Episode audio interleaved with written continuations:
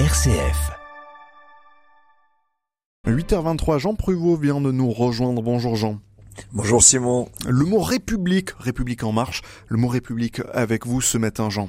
Oui, alors voilà un mot de très longue histoire, hein, et bien sûr de résonance profonde pour chacun d'entre nous, et on comprend bien qu'entre la définition qu'on pouvait en donner sous l'Antiquité et celle d'aujourd'hui, bah, il y a une grande évolution, même si l'origine du mot reste à elle seule un programme toujours pérenne. Et vous nous rappelez Jean justement l'étymologie de ce mot République?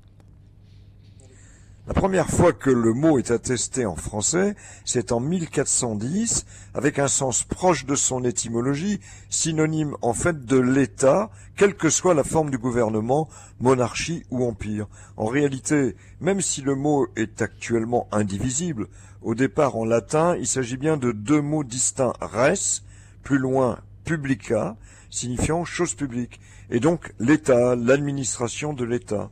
Il faut se souvenir que pour les Romains, il y avait une sorte de binôme hein, avec d'un côté la res publica et de l'autre la res privatae, la chose privée. Une distinction toujours perceptible actuellement entre ce qui est public et ce qui est privé. Alors c'est assez vite que la res publica n'a fait qu'un seul mot en latin, et lorsqu'il passe en français, son sens est encore large. Alors je vous lis la définition de l'Académie française en 1694. État gouverné par plusieurs, avec ces exemples, la République romaine, la République d'Athènes, de Venise, de Gênes, de Hollande, et puis un premier commentaire, Rome n'a jamais eu plus d'éclat que dans le temps de la République. Mais aussi cette autre remarque, il se prend quelquefois pour toutes sortes d'États, de gouvernements, assortis d'une sorte de morale, le mépris des lois et la peste de la République.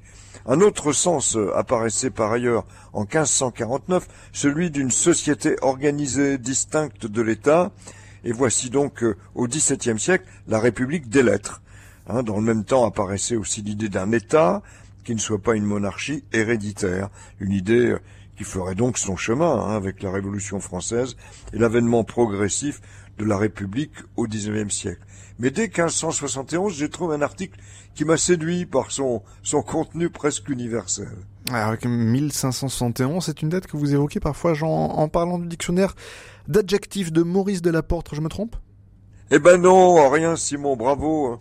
Il s'agit en effet de cet ouvrage intitulé Épithète, où Maurice Delaporte a consigné ainsi le mot République, avec de beaux adjectifs, de belles épithètes. République commune, heureuse, muable, bien ordonnée. Bah, dans le fond, tout est dit. En somme, il évoque une république, bah là, en ordre de marche. Merci beaucoup, Jean Pruvot. À demain.